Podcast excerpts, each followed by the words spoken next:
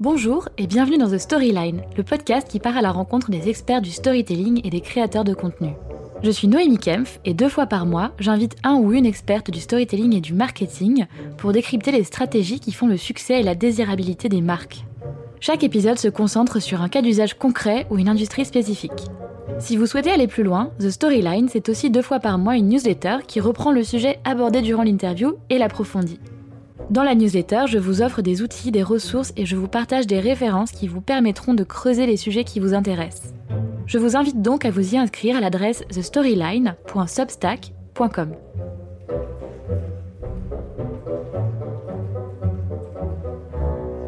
Aujourd'hui, on plonge dans l'univers de CFO Connect, la communauté internationale des directeurs financiers modernes, créée par Spendesk. Faustine Rohr-Lacoste y a occupé le rôle de Head of Community jusqu'en septembre 2021. Elle a créé et fait grandir cette belle communauté qui regroupe désormais plus de 6500 membres. Alors que pourtant, Faustine était arrivée chez Spendesk sur un poste de content manager sans avoir la moindre idée qu'elle allait être amenée à devenir community builder. On discute dans cet épisode de la genèse du projet, des étapes de la création de la communauté CFO Connect, qui vont de la plateforme de marque à la production hebdomadaire de contenu, ainsi que de l'impact de la communauté sur la marque Spendesk. Bonne écoute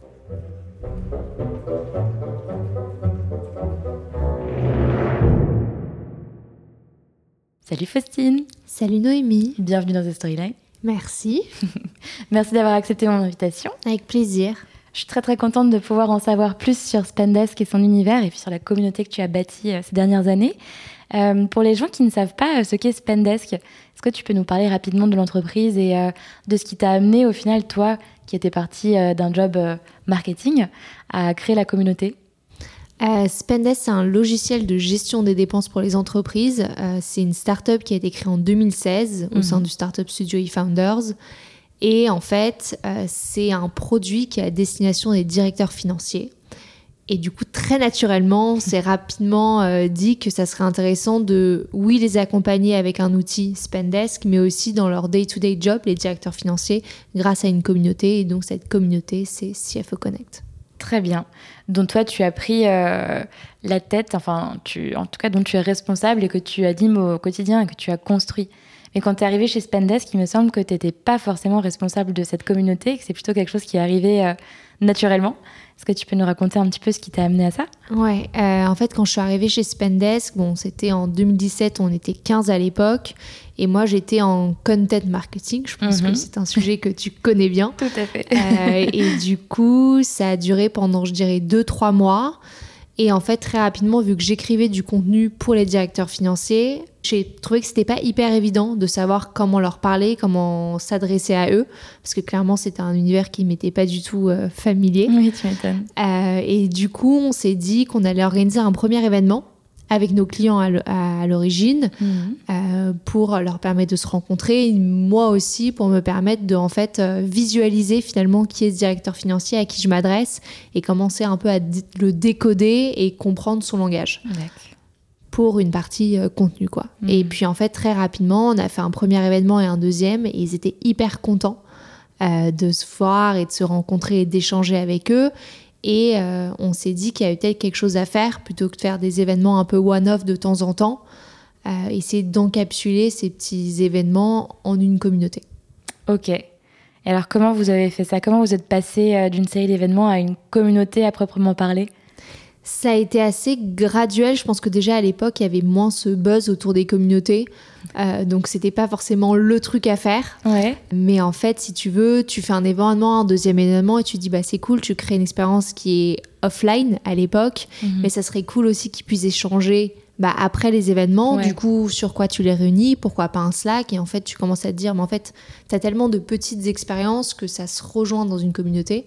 Et nous, on voulait vraiment euh, avoir cette dimension humaine que tu n'as pas nécessairement dans un blog ou d'avoir quelque chose de personnifié avec une communauté. Oui, que tout le monde soit un peu au même niveau et que les échanges puissent être euh, fluides et dans, dans les deux sens. Exactement. Ok. Et alors pourquoi le choix de décorréler euh, l'univers de marque Parce que CFO Connect et Spendesk ont des univers de marque euh, pas non plus aux extrêmes opposés, mais quand même assez distincts, des noms différents. Il n'y a pas mm. forcément la patte de Spendesk quand on va sur le site de CFO Connect, mm-hmm. quoique si maintenant, mais ça n'a pas toujours été le cas. Pourquoi du coup le choix de commencer sur deux entités différentes? Je pense que la première raison, c'est pour enlever cette barrière à l'entrée du fait que c'est une communauté qui est sponsorisée par une marque. C'est vrai. Qui, enfin, aujourd'hui, quand tu te fais inviter par un événement, je sais pas, HubSpot, tu te dis à la fin, on va me vendre HubSpot. Et tu t'as mhm. pas forcément envie d'y aller. Euh, donc, tu avais un peu l'idée de rendre cette communauté accessible. Et notamment le fait que, en fait, nos membres aujourd'hui certains sont clients Spendesk, mais d'autres le sont pas. Hmm. Donc en fait, tu n'as pas envie de te brander sous le nom Spendesk, sinon tout de suite tu vas dire bah, c'est une communauté à destination des directeurs financiers qui utilisent Spendesk, qui n'est pas le cas aujourd'hui. Euh, donc tu as vraiment cette idée de barrière à l'entrée et tu as aussi l'idée bah, en fait tout simplement que notre mission avec CFE Connect elle est différente. Elle est euh, d'évangéliser euh, le rôle du directeur financier, elle est de créer des rencontres, des échanges, alors que Spendesk, bah, ça reste un, vrai business mhm. qui est de vendre une solution à la fin. Donc on voulait vraiment avoir un univers, une mission différente et du coup une marque différente. Ça vous a pris combien de temps de, définir tous ces éléments et de refaire toute une plateforme de marque euh, à part entière? Je dirais à peu près trois mois. Je pense qu'on a lancé le projet en mai-juin 2018 et que le site était live en septembre. Ça a été assez rapide et franchement, c'est un projet trop kiffant. plateforme de marque, univers de marque, on s'est posé pendant très très longtemps le nom de la, euh, enfin la question du nom de la mhm. communauté. Comment vous l'avez défini alors? Est-ce que c'était un brainstorm euh? Un brainstorm immense, enfin qui a duré plusieurs jours, je sais, mais il y avait l'agence, il y avait euh, des directeurs financiers, on était nous en interne, on se dit est-ce -ce que ça va être un truc très français? Euh, On faisait espèce de, jeu de mots, CFO, ça peut être, enfin je sais pas, genre c'est fou, intéressant, enfin des trucs un peu débiles comme ça, tu vois. Mais non, on est parti assez loin. Et puis après, on, finalement, on s'est dit bon, faisons 5, CFO Connect, ça marchait. Mais bon, ça n'a pas été un choix facile. On est parti assez en vrille. Tu m'étonnes. Mais tant mieux, c'est comme ça qu'il faut, qu'il faut faire. Non ouais, ouais, ouais. c'est vrai qu'aujourd'hui, il y a quand même pas mal de, de, marques avec le Connect. Il y a aussi il y avait un autre site qui s'appelait CFO Connect. Hmm. Et on avait peur un peu que. Ils viennent vous taper sur les doigts. Ouais, et finalement, non, pas du tout. C'était pas une marque déposée? C'était pas une marque déposée. Aujourd'hui, on l'a déposée, nous. Ouais. J'ai appris, alors ça. Euh, pas forcément, euh, euh, pas forcément euh, de mon fait. C'était, c'était plutôt une mauvaise, une mauvaise surprise. Mais en effet, si jamais tu adoptes un nom et, que, quelqu'un d'autre arrive plus tard et le prend et le dépose, bah en fait, c'est toi qui, qui l'as dans l'os. Ouais. Et, du coup, tu peux perdre ta propriété intellectuelle. Parce qu'on a pris beaucoup de temps à la poser pour le coup. Ouais, tu beaucoup de temps. Et aujourd'hui, je pense qu'on a que le domaine .eu et .us, mais on n'a pas le .com. Hmm. Oh, quelqu'un d'autre là Ouais, quelqu'un d'autre là. Un milliard de dollars. ouais, on n'a jamais vraiment euh, fait la démarche et tout parce qu'on s'est dit que ça ne servait à rien, mais quelqu'un d'autre a le point .com. Ah, un peu frustrant. Bon, c'est pas grave, .io, ça fait un peu moderne, la startup. Mm. Ok, très bien. Et alors, une fois que la plateforme de marque a été définie, tu as fait plein de choses. Tu as recruté des membres, tu as onboardé les membres existants, euh, tu as transféré la communauté sur un outil.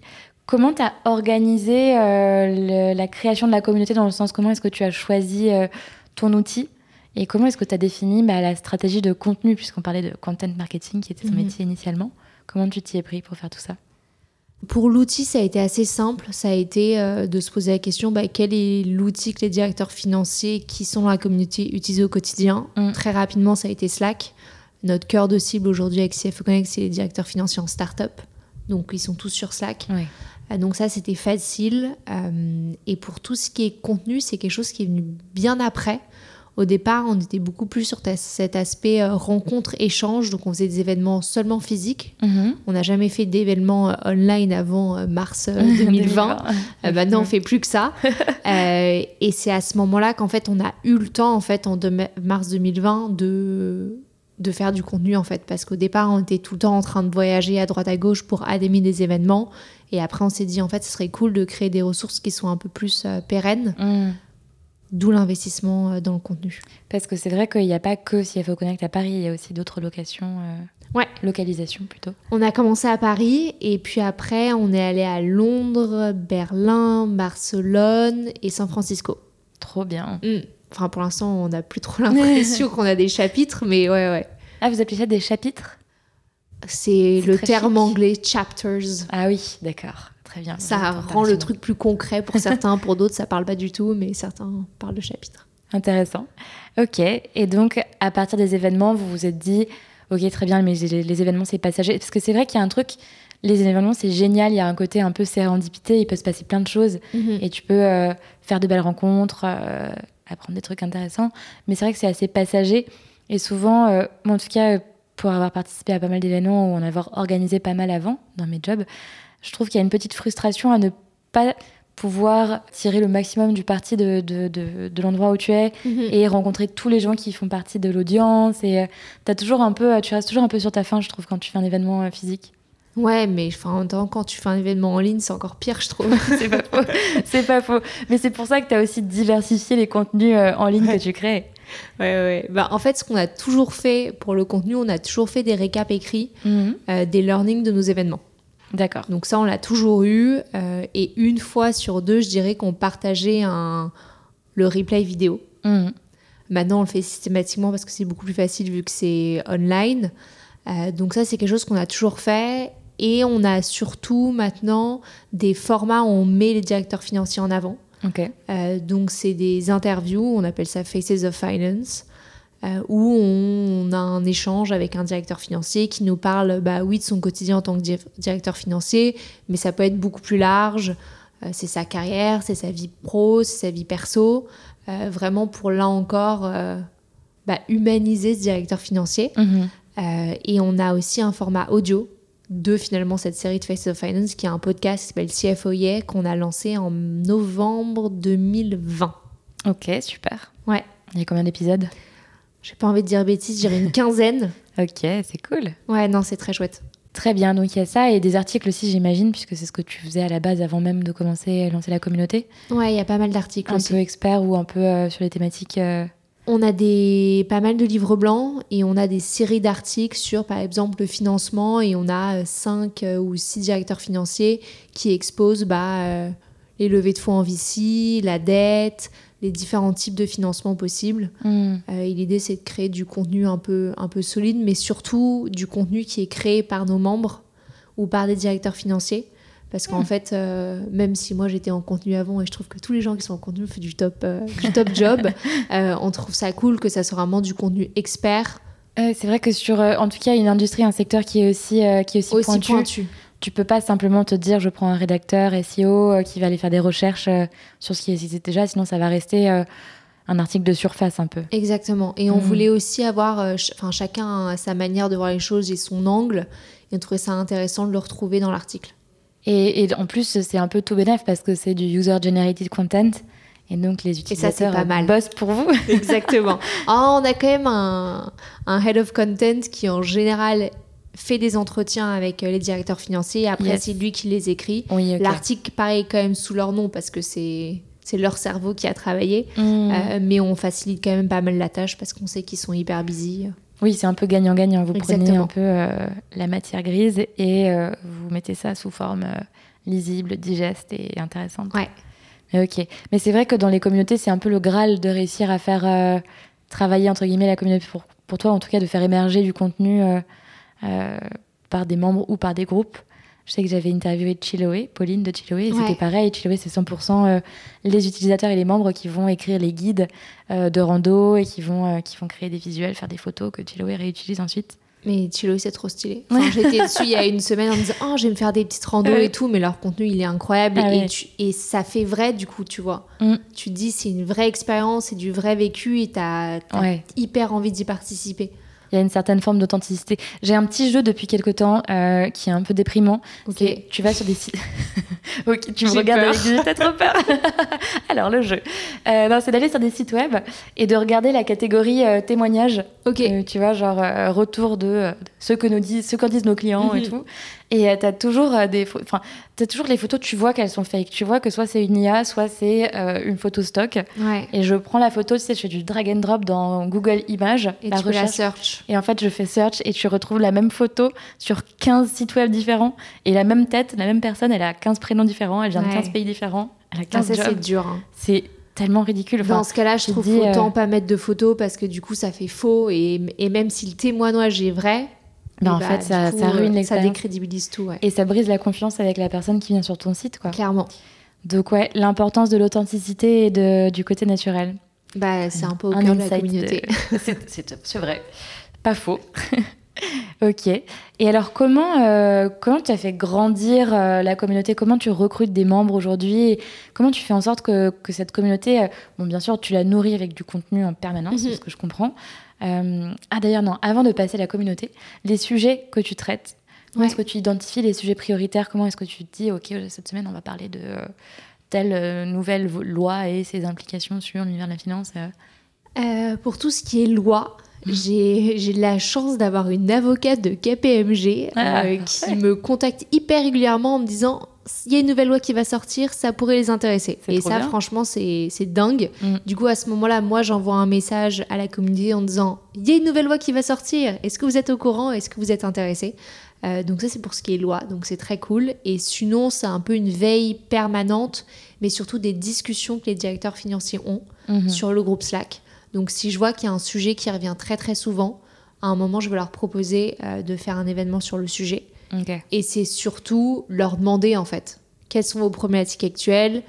Ils nous le disent et à ce, moment-là, on fait un événement. Hmm, je vois. Bah, c'est pas mal. Je pense que c'est un peu la bonne pratique. ça va euh, dans les deux sens. Ouais.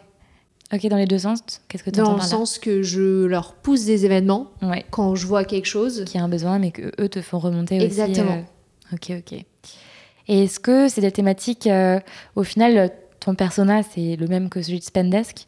Est-ce que c'est des thématiques que Spendesk va aussi traiter avec sa ligne éditoriale, à sa manière? Certains sujets, oui. Hmm. Pour tout ce qui est outils, par exemple. Mais sinon, en fait, le champ des possibles avec CF Connect, il est beaucoup plus large. Oui. Parce que c'est juste euh, la finance, le directeur financier, alors quand même Spendesk, on a notre catégorie qui est la gestion des dépenses et du coup on fait vraiment du contenu sur cette catégorie et on va pas trop loin, notamment pour pas cannibaliser finalement le contenu qu'on va faire avec CFE Connect. Donc de plus en plus, on essaye de euh, réduire un peu le scope des sujets sur Spendesk pour être capable de l'agrandir sur CFE Connect. Parce que ce contenu que tu produis sur CFO Connect, il est public? Oui, il est disponible hors de la communauté? Exactement. Du coup, il a une vocation à, à, travailler votre référencement et donc votre euh, awareness. Exactement. votre notoriété. ok.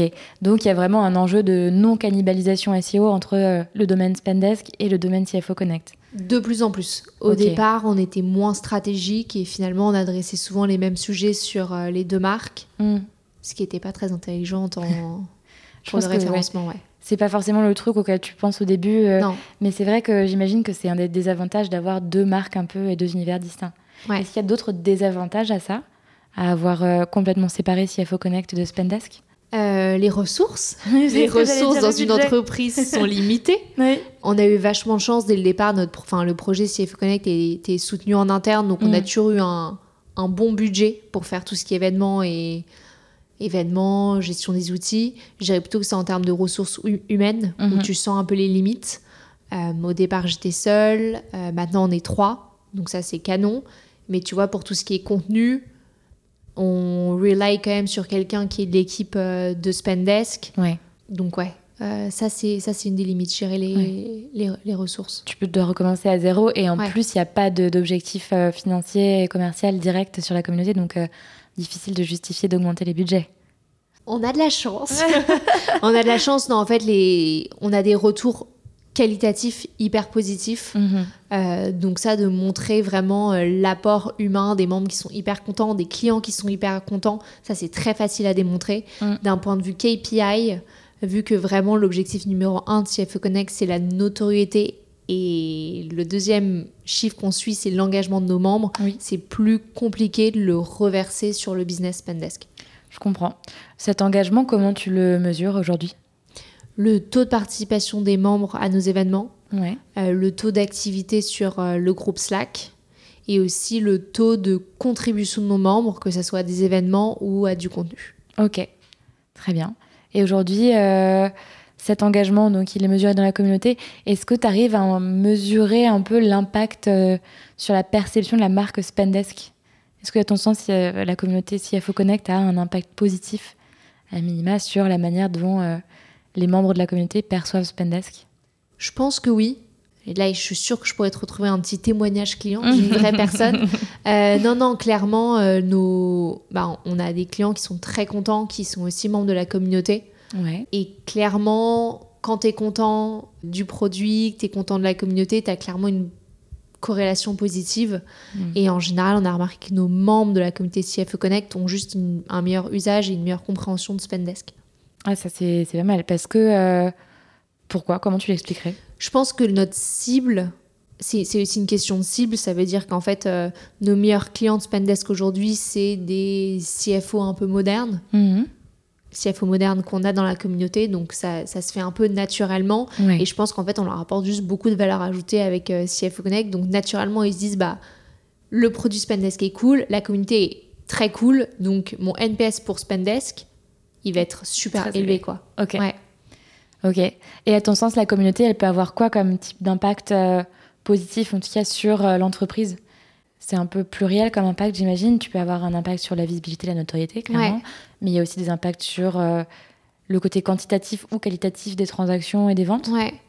Euh, bah, en général, on se rend compte que nos clients qui sont membres sont beaucoup plus contents du produit. Donc, ils ont un NPS beaucoup plus élevé. Ok. Euh, ça, c'est l'impact client. Donc, c'est vraiment euh, CF Connect la cerise sur le gâteau. Hmm. Et il y a un impact aussi au niveau des, des ventes. Donc, pour les prospects, un membre CFE Connect, on a trois fois plus de chances de le closer euh, qu'un- qu'une personne qui viendra en inbound, par exemple.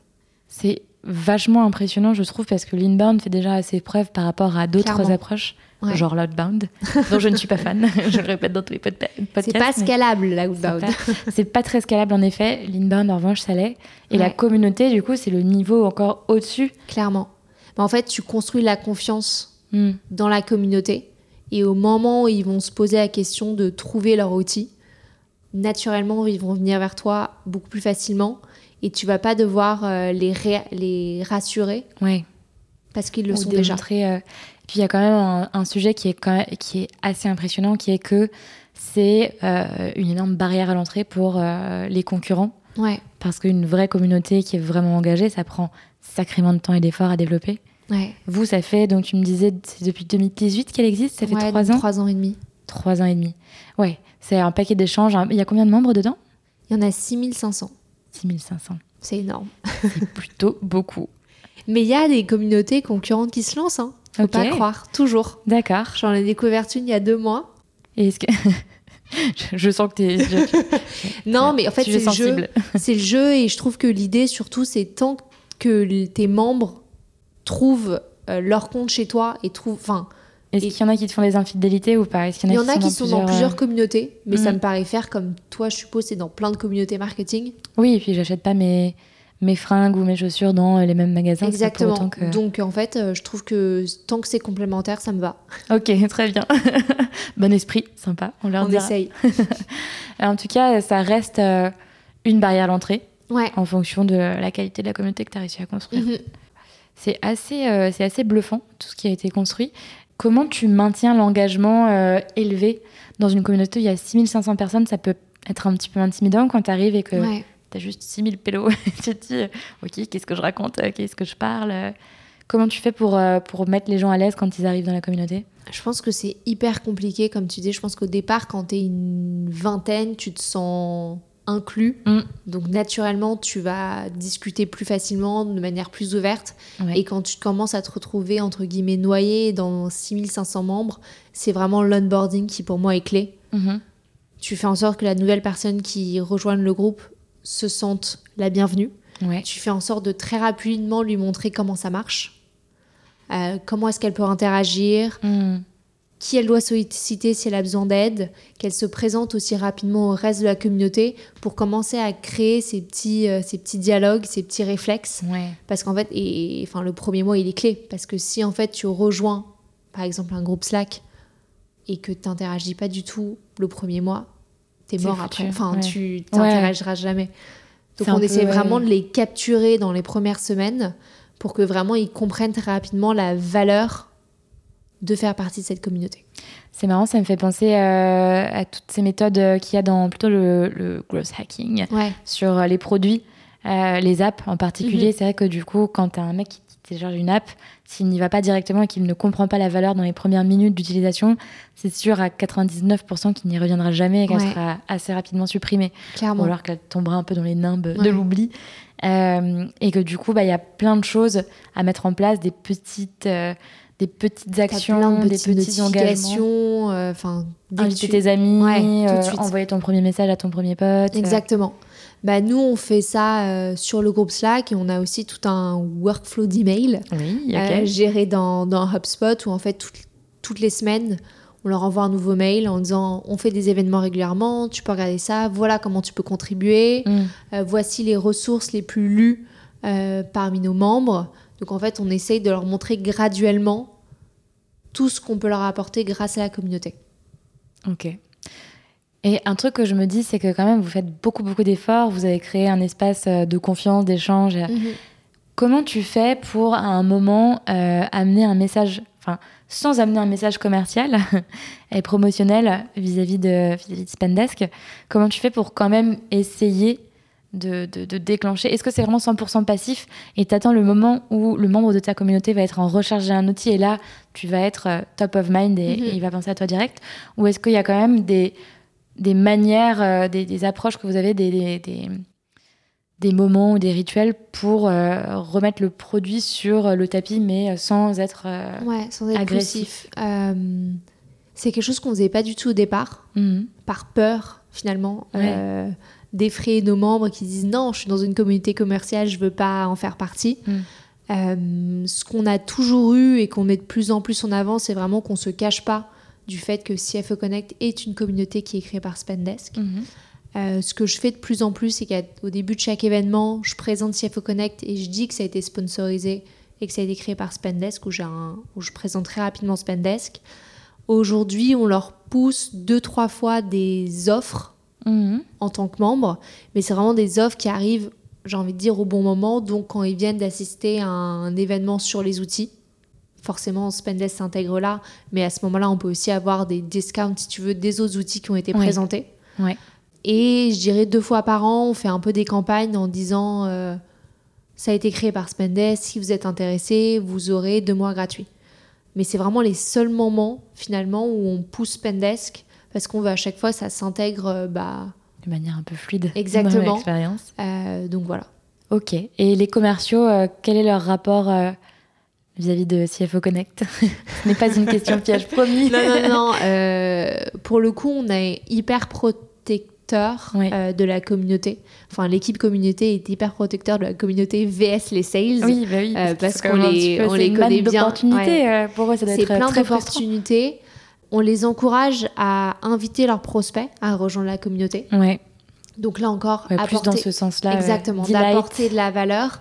Mais en revanche, c'est pas parce qu'un membre vient de rejoindre la communauté, que tout de suite il passe aux sales en mode Hey, il y a quelqu'un qui pourrait être intéressé et qui éventuellement te connaît. Ça vraiment, on a deux CRM, euh, des nurturing workflows qui sont hyper séparés mhm. et on fait en sorte que ça marche pas dans ce sens-là. quoi.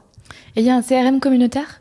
On est sur HubSpot, mais comme euh, Market et comme Sales. Plutôt pour l'envoi ouais, d'emails, d'automatisation Non, on n'a pas de euh, CRM dédié à la communauté. D'accord. Parce que il n'y a, pas d'objectif transactionnel derrière. ouais. Non, mais surtout qu'il n'y a pas de bon CRM communautaire aujourd'hui. C'est vrai qu'aujourd'hui, finalement, les... on en parle beaucoup, mais les méthodes de management et les outils dédiés aux communautés commencent à sortir. Il y a des circles, des Slack, ça fait, euh, ça fait un an.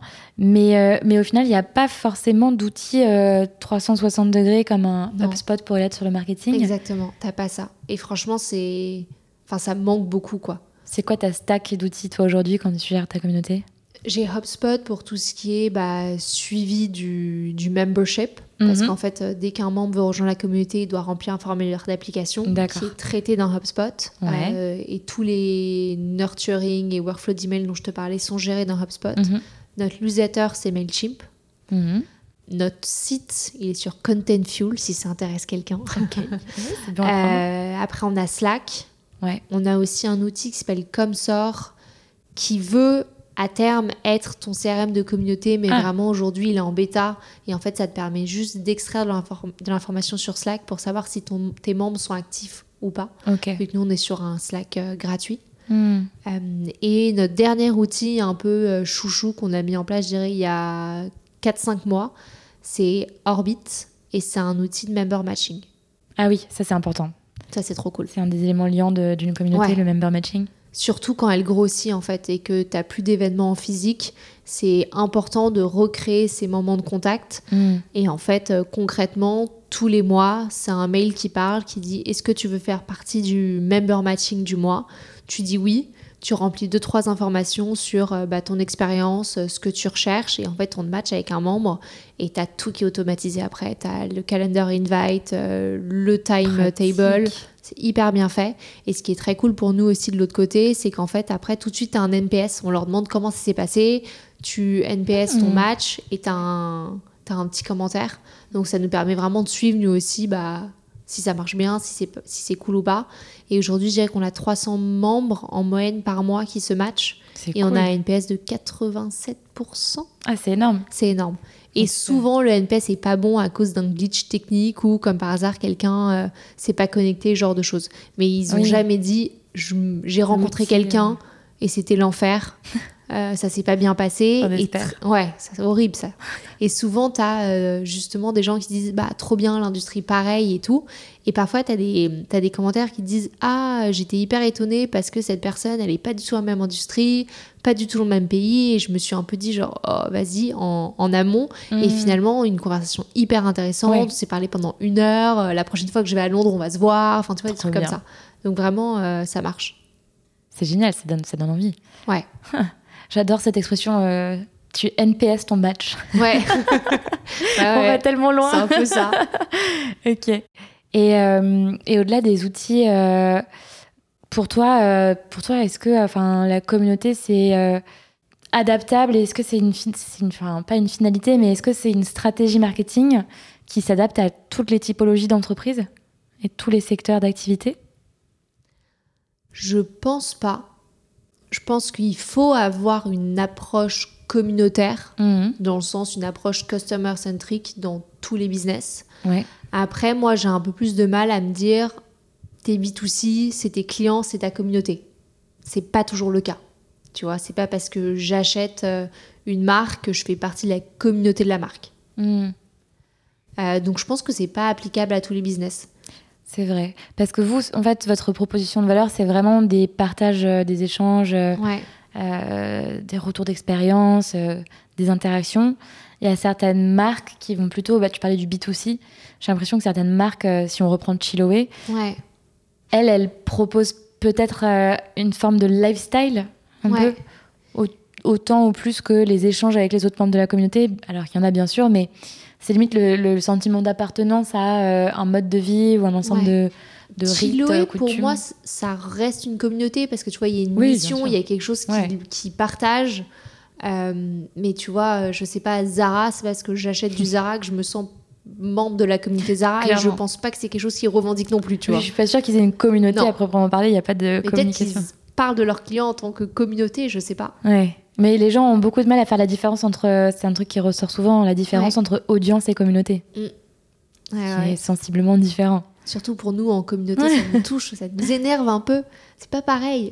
Et, toi qui as commencé par le contenu, le, marketing, euh, comment tu t'es formé à, l'art de gérer une communauté euh, C'était vraiment sur le tas? Est-ce que tu as des références dans le secteur que tu suis Il n'y a pas vraiment de formation au community building aujourd'hui? Euh, sur le tas. Mm. Euh, sur le tas, bien évidemment, aux États-Unis, ils sont beaucoup plus en avance que nous. Donc, il y a des ressources euh, qui, sont, qui sont bien faites là-bas. Mm. Tu as des communautés là-bas.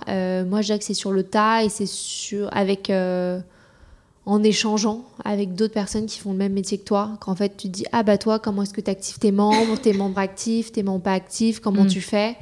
Euh, J'ai plutôt comme ça. Non, il n'y a pas encore de formation pour les gens euh, en, en, communauté. C'est pas quelque chose euh, qui se fait encore vraiment. Ouais, parce que finalement, c'est souvent tu translates du marketing à ou de la com ou de l'événementiel à ce genre de pratique. Ouais, exactement. Mais je pense qu'au final, c'est ta sensibilité qui te permet parce que c'est hyper humain.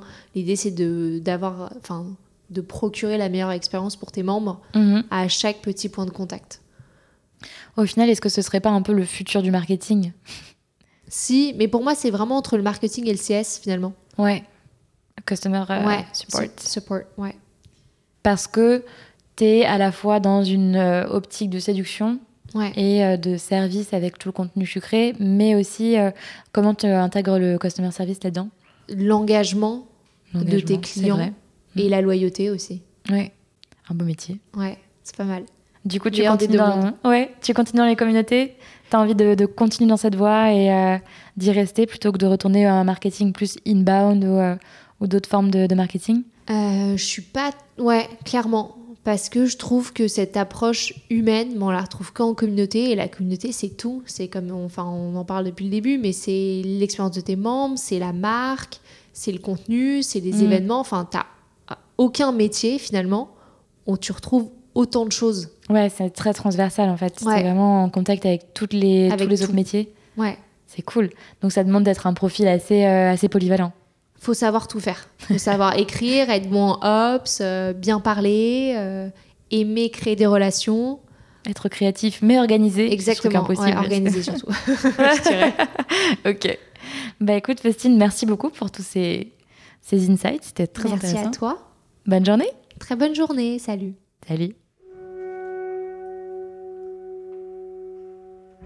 Merci d'avoir écouté l'épisode jusqu'au bout. Si vous êtes encore là et que vous avez envie de savoir ce que j'ai pensé de cette conversation avec Faustine, je vous ai listé mes apprentissages principaux et les clés à retenir de cet entretien. Première bonne pratique, protéger ses membres et éviter l'approche commerciale directe. Il est aussi important de créer une identité forte et distincte de sa marque et de ses produits pour créer de la confiance sur le long terme. Vous n'y échapperez pas, pour satisfaire les membres de la communauté, il faut produire du contenu ultra qualitatif, notamment si l'on est sur un secteur à fort niveau d'expertise. N'hésitez pas à essayer tant que possible de déléguer à votre communauté la création de contenu par le biais de l'UGC, ou User Generated Content. Et au final, le plus gros apprentissage que je ressors de cet échange, c'est que la communauté, tout comme l'inbound, est un jeu qui se joue sur le très long terme, mais dont les résultats peuvent être d'une puissance inouïe. C'est tout pour cette semaine. J'espère que le témoignage de Faustine vous aura donné des idées. À très vite dans The Storyline.